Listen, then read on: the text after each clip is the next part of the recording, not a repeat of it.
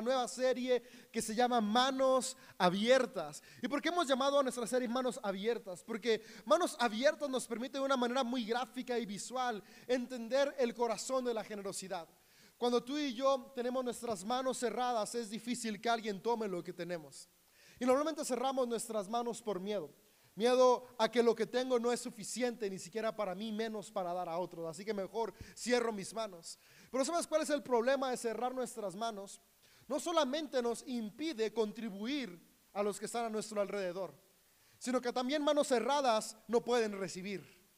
Y cuando nos llenamos de temor y no permitimos que la generosidad fluya en nosotros, no solamente privamos a otras personas de lo que tenemos, sino que también nos privamos de ser bendecidos por lo que otras personas tienen. En cambio, manos abiertas.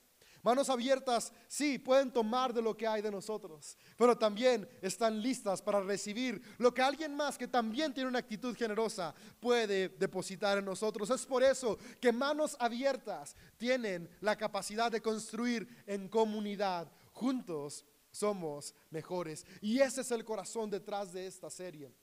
Y es que generosidad es importante. Importante por dos razones. bueno, en sí, de hecho, hay un montón de razones. Podríamos comenzar con una razón antropológica, quiere decir, de, la sociedad, de cómo está conformado el hombre. La generosidad es esa actitud que nos ha permitido llegar a donde llegamos. Al final de cuentas, la generosidad nos permite crear tribus, es decir, grupos, colectivos de personas que se unen para construir algo.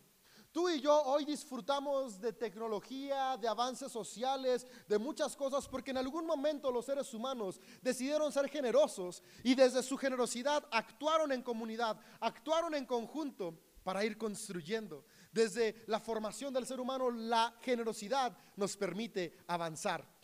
Pero generosidad con qué? ¿Qué ves cuando escuchamos generosidad tendemos a pensar únicamente en finanzas? Oímos la palabra eh, generosidad y es como, oh, claro, solamente dinero, pero no. Generosidad no se trata solo de dinero. Generosidad es finanzas, pero también hay otras cosas importantes en la vida y valiosas, como el tiempo. Somos generosos con nuestro tiempo. El tiempo es necesario para construir cualquier proyecto de vida. Para construir una familia hace falta tiempo. Para construir una empresa hace falta tiempo. Para construir una iglesia hace falta tiempo. Para construir una ciudad que transforme hace falta tiempo. Entonces somos generosos con finanzas, pero también con tiempo.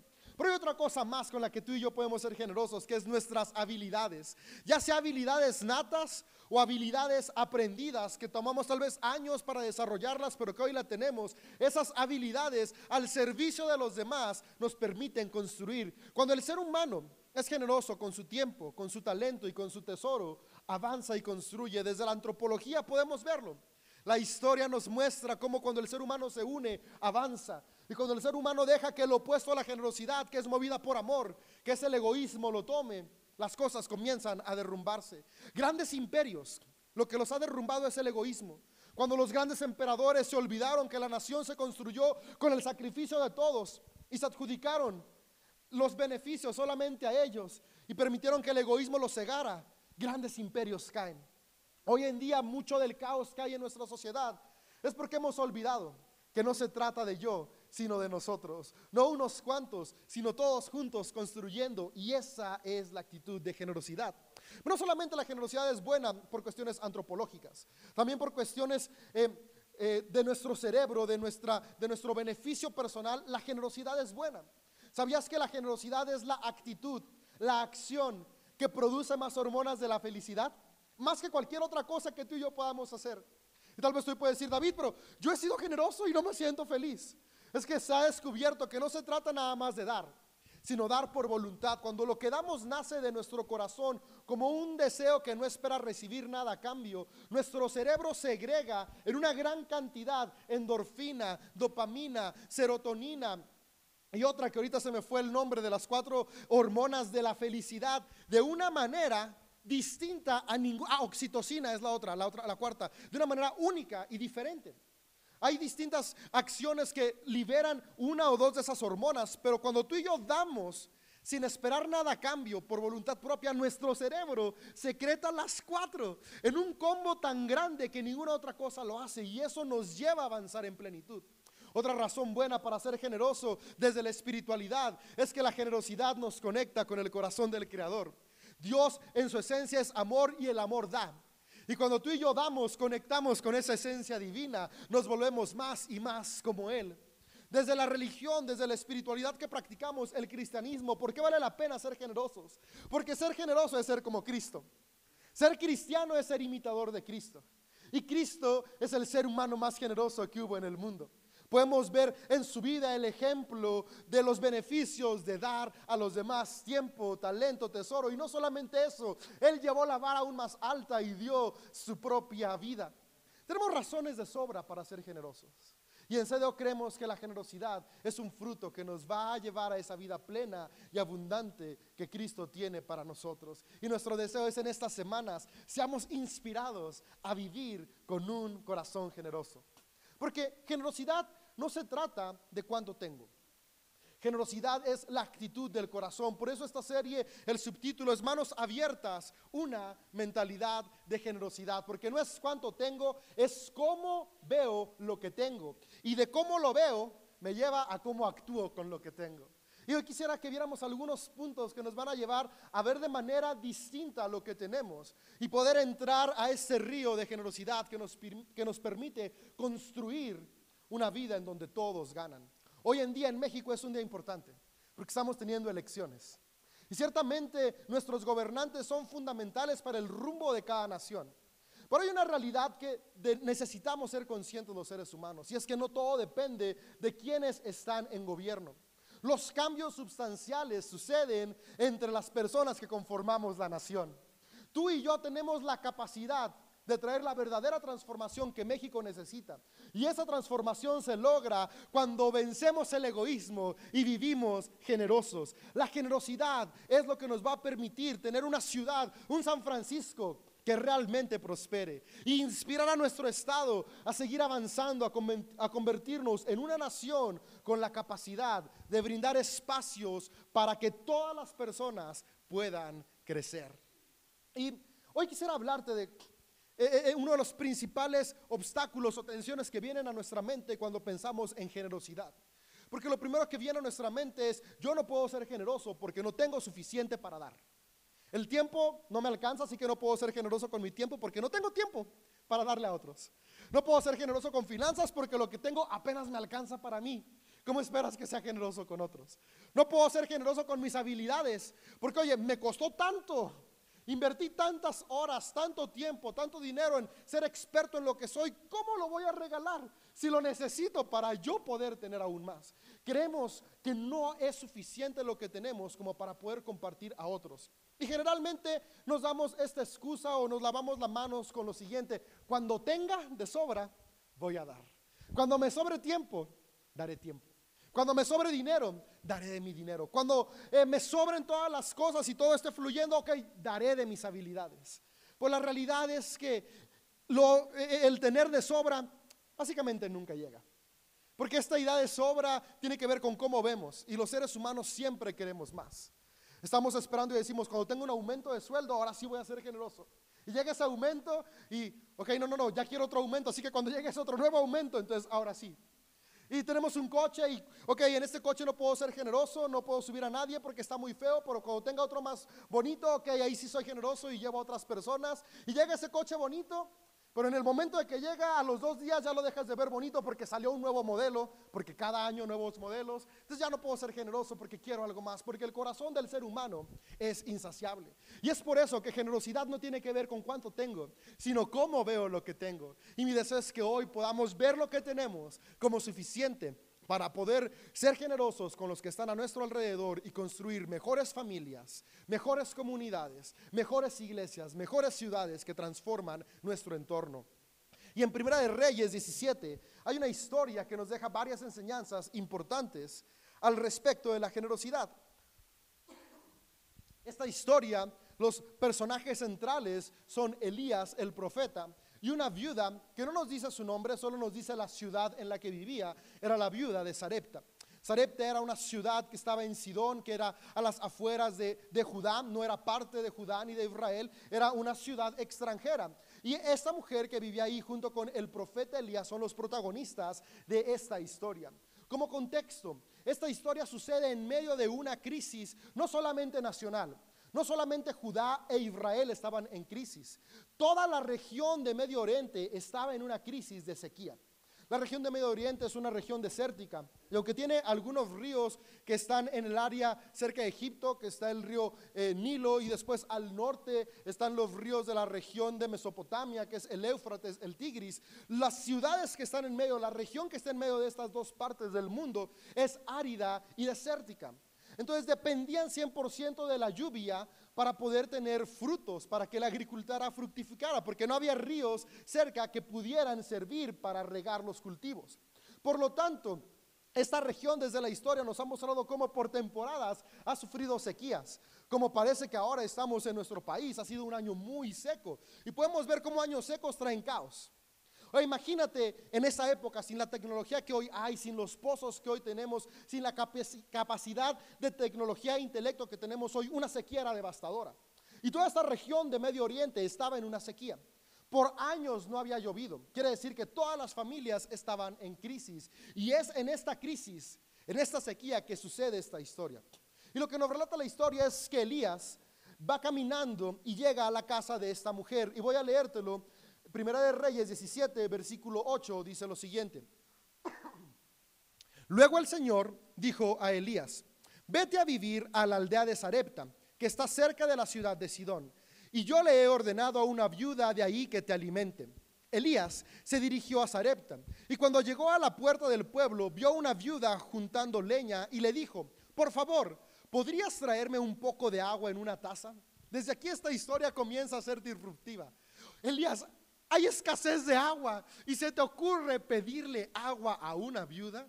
Es como, ¿en qué estás pensando? En lugar de tú llevarle agua, estás esperando que ella te dé. Y, y, desde aquí el pasaje comienza a mover nuestro cerebro, porque sabes, la intención de cada relato bíblico es esa, llevarnos a pensar para encontrar principios que transformen nuestro corazón. Y continúa diciendo la historia, mientras ella iba a buscar el agua, la llamó y le dijo, tráeme también un bocado de pan. O sea, este Elías venía con todo, no, no, nada más quiero agua, también tráeme pan. Y juro por el, ah, le dice la, la señora, juro por el Señor su Dios que no tengo ni un pedazo de pan en la casa. Solo me queda un puñado de harina en un frasco y un puñado de aceite en el fondo del jarro. Eh, estaba juntando algo de leña para preparar una última comida, después mi hijo y yo moriremos. Entonces Elías le dijo, no tengas miedo, sigue adelante y haz exactamente lo que acabas de decir, pero primero cocina un poco de pan para mí. Luego, con lo que te sobre para la comida, ah, luego con lo que te sobre, prepara la comida para ti y tu hijo. Pues el Señor, Dios de Israel, dice, siempre habrá harina y aceite de oliva en tus recipientes, hasta que el Señor mande lluvia y vuelva a crecer los cultivos. Esta historia tiene muchas enseñanzas que nos hablan sobre la generosidad. Y el primer punto que yo veo que quisiera que se vaya en nuestro corazón es que ciertamente el peor enemigo de la generosidad es el miedo. Miedo a no me va a alcanzar. Y el miedo despierta el egoísmo. El egoísmo es una actitud que todos los seres humanos tenemos constantemente a pensar únicamente en yo. Y vemos una necesidad en un miembro de nuestra familia, pero es, no lo puedo ayudar porque lo que tengo no me alcanza. Porque tengo miedo de que si ayudo a mi familiar, después no me va a alcanzar a mí.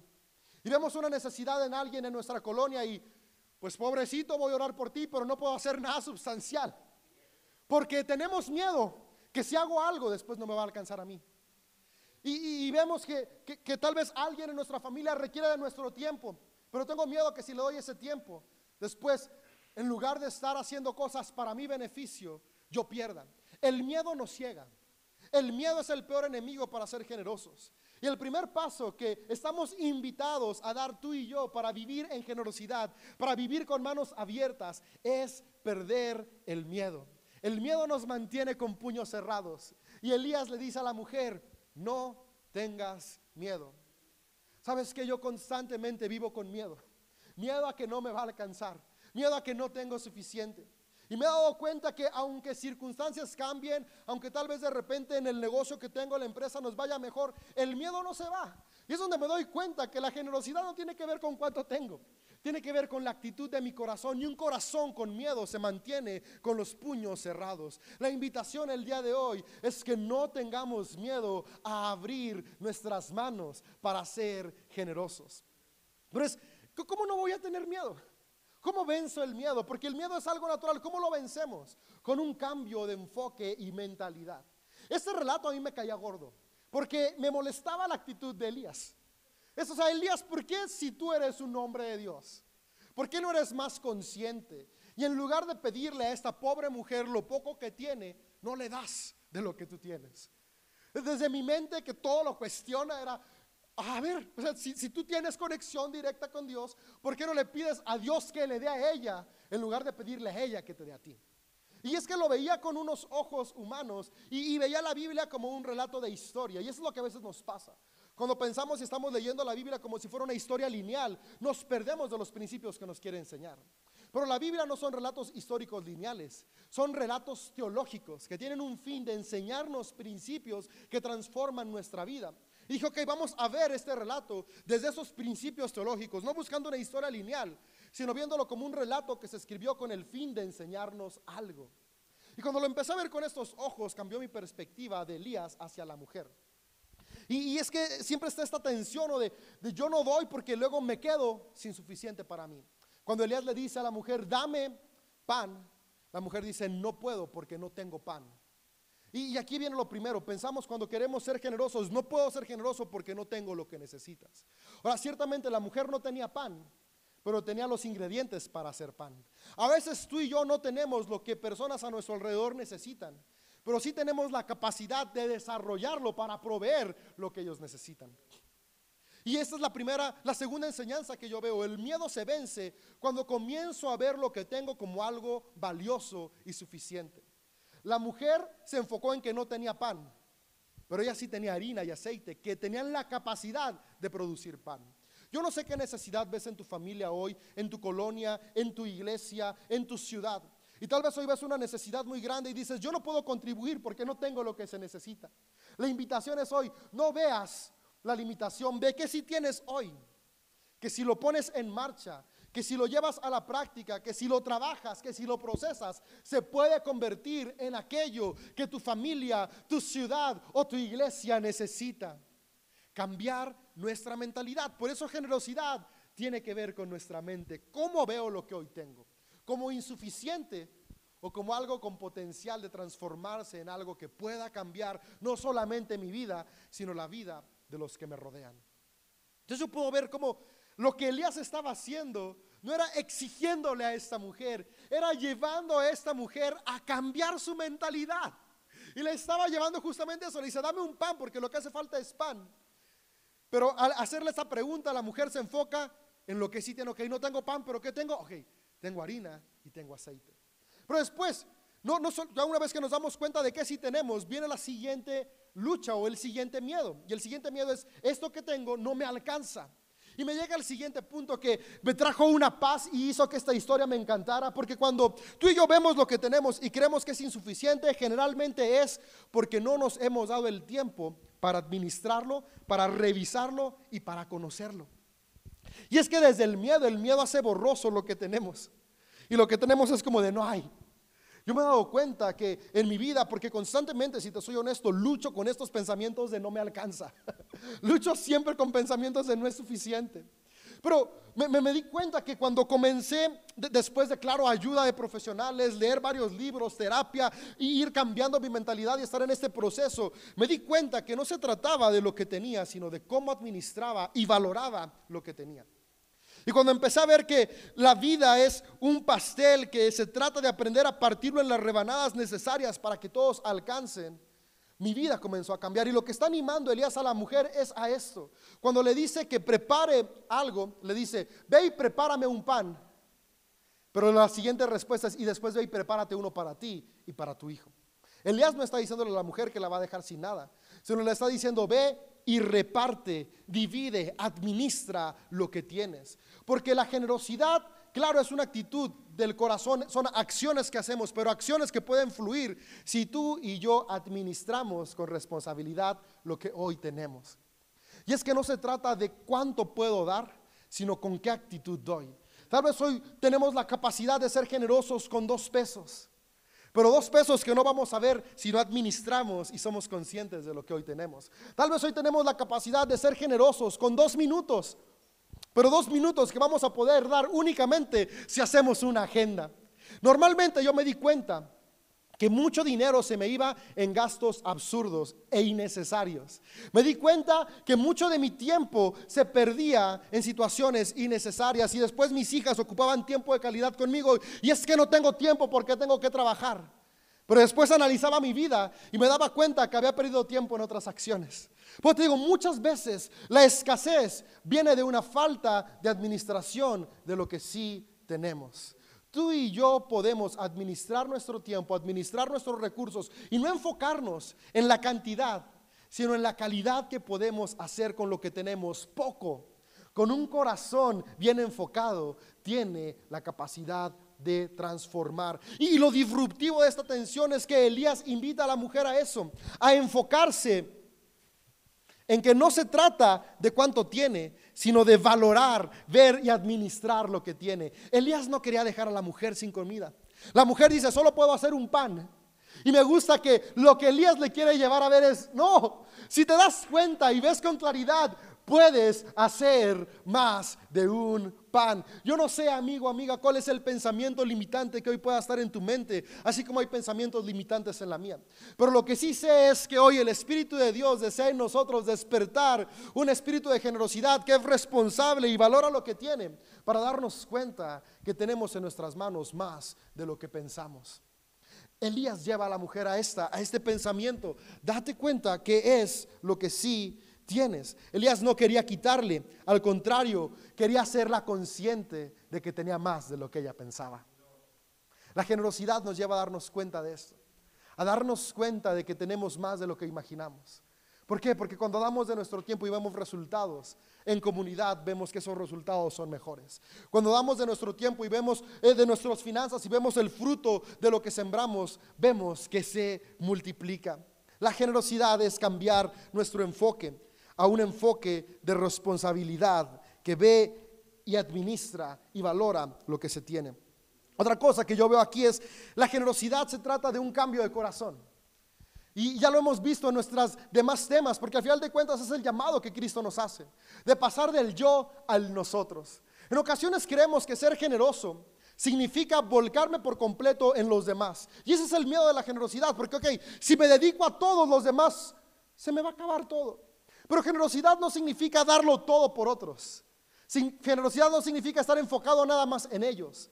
Generosidad significa estar enfocado en nosotros. Si te fijas, Elías no le dice a la mujer, dame de comer solamente a mí. Dice, dame de comer a mí y después come tú y tu hijo. Está llevando una mentalidad de nosotros. La mujer estaba pensando en yo. Yo es como yo y mi hijo y se acabó. Elías no viene a pensar en yo también de dame de comer y muéranse ustedes. No, Elías lleva un cambio de mentalidad de come tú, come tu hijo y como yo también. Y es que esto es muy importante, porque aquí viene el equilibrio de la generosidad. Este, este miedo que nos da ser generosos es miedo a los demás van a abusar de mí.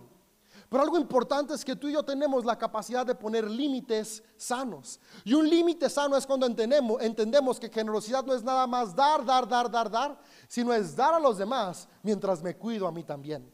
Y esos ejemplos podemos verlo en el día a día. Yo ahora que soy padre, Entiendo mucho de esta cuestión, veo necesidades en mis hijas, ahora que estoy casado veo necesidades en mi esposa y me he dado cuenta que hay temporadas donde me descuido por completo.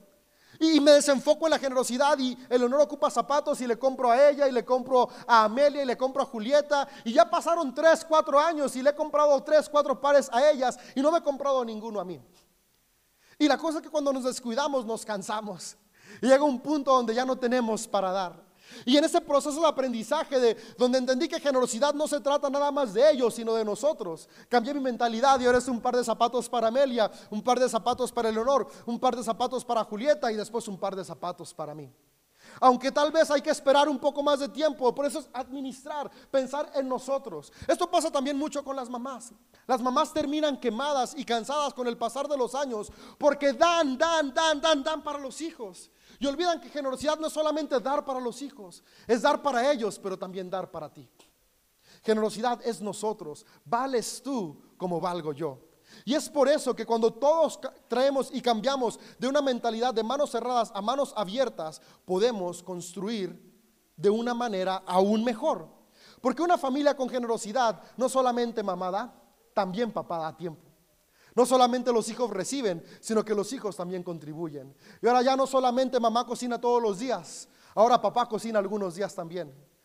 Pero papá se va a trabajar todo el día, seguramente mamá también. Vivimos ahora en una cultura donde el trabajo en pareja es de lo más común. Ahora, aun si la mamá no va a trabajar fuera, ¿quién les dijo que recoger una casa, cocinar, cuidar no es trabajar? Es trabajar también. Y mucho. Yo, eh, mi esposa y yo nos, nos, turnamos días para cuidar a nuestras hijas. Y hay días que cuidar a mis hijas me cansa más que estar todo el día en la oficina. Valoremos el trabajo de los demás. Y eso nos lleva a vivir con generosidad y darnos cuenta que abrir la mano no es solamente para dar, sino también para recibir. Abrir la mano no es solo para que me den, es también para entregar. Y ese es el cambio de mentalidad. No se trata de yo, no se trata de ellos, se trata de nosotros. Juntos es mejor. No es solamente volcarme en los demás, sino es mientras yo le doy a otros, recibo de otros. Pero también mientras doy a otros, soy responsable de poner límites sanos para cuidarme a mí. Porque si no me cuido, en algún momento no voy a poder seguir dando a los demás. Equilibrio es algo que yo puedo ver en esta historia de Elías. Dale a Elías, pero también dale a tu hijo y date a ti. Otra cosa que puedo ver increíble sobre la generosidad es, en ocasiones creemos que Generosidad se limita a aquellas personas que piensan como nosotros. Y creo que este es uno de los mayores problemas en la sociedad. Estamos dispuestos a recibir y a dar de aquellos que piensan como nosotros. Y, creemos que solamente si, si, tienes mi misma ideología, si tienes mi misma fe, si crees igual que yo, podemos construir juntos. Pero si no, mejor nos separamos. Qué triste es eso. Hoy tenemos elecciones y tal vez en tu familia conoces a alguien que va a votar por el partido que tú menos te identificas. Y ah, ya no te hablo porque por tu culpa estamos así. No, no, no, no. No se trata de colores. Se trata de amarnos y de construir juntos, aún con nuestras diferencias ideológicas, políticas, de gustos, de preferencias. Y esto yo lo veo en esta historia. Sabes, Elías fue bendecido por una mujer extranjera y una mujer extranjera fue bendecida por un hombre de otra nación. Desde la historia podemos ver que había como un pique social entre los judíos y otras naciones. No se llevaban muy bien, no se querían mezclar. Y esta historia nos enseña que para avanzar tenemos que romper los tabús que nos separan y darnos cuenta que no se trata de banderas, no se trata de colores, no se trata de preferencias. Se trata de que somos seres humanos con la capacidad de ser generosos. Y si vencemos ese egoísmo que me hace sentir superior por la bandera que levanto, y puedo tirar la bandera y darme cuenta que se trata del amor, construimos juntos. Si Elías se hubiera quedado con ese corazón nacionalista de los judíos de no nos juntamos con extranjeros, no hubiera recibido la bendición de la comida que recibió por años de esta mujer. Si esta mujer se hubiera abrazado con no, los judíos nos rechazan, yo él no lo recibo, se hubiera perdido de la bendición de la generosidad.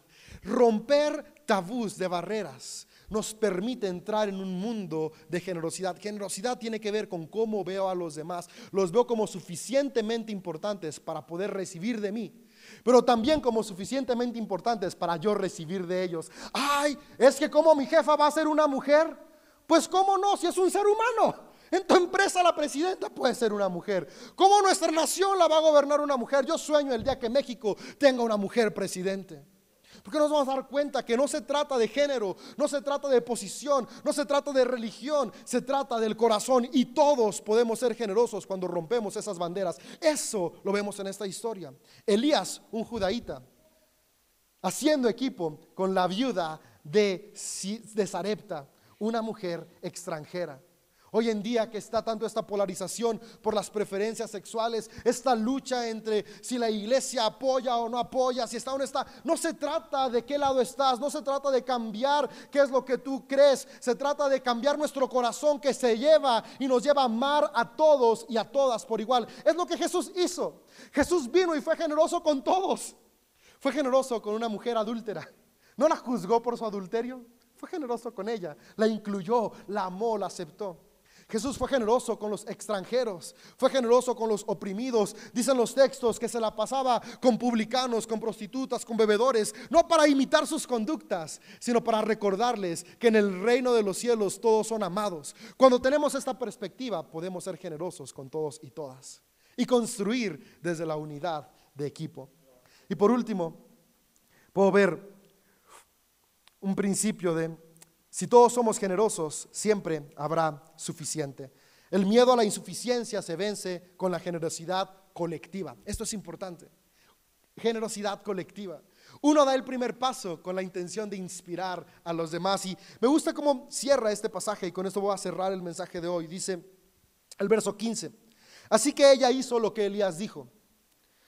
Y ella y su familia y Elías comieron durante muchos días. Siempre había suficiente harina y aceite de oliva en los recipientes. Desde la exégesis tradicional llegamos a pensar que la harina simplemente se multiplicaba por sí sola. Pero me encanta a mí la exégesis racional, que es donde vemos el contexto de esta historia y que Dios siempre trabaja con cambiar corazones. Y muchos exégetas por varios eh, siglos, y yo me uno a ellos, vemos este texto como lo que hizo que hubiera para siempre, porque ahí dice ella y su familia, ya no solo su hijo, sino su mamá, su papá, sus hermanos, sus hermanas, con esta acción pudieron sobrevivir a la sequía.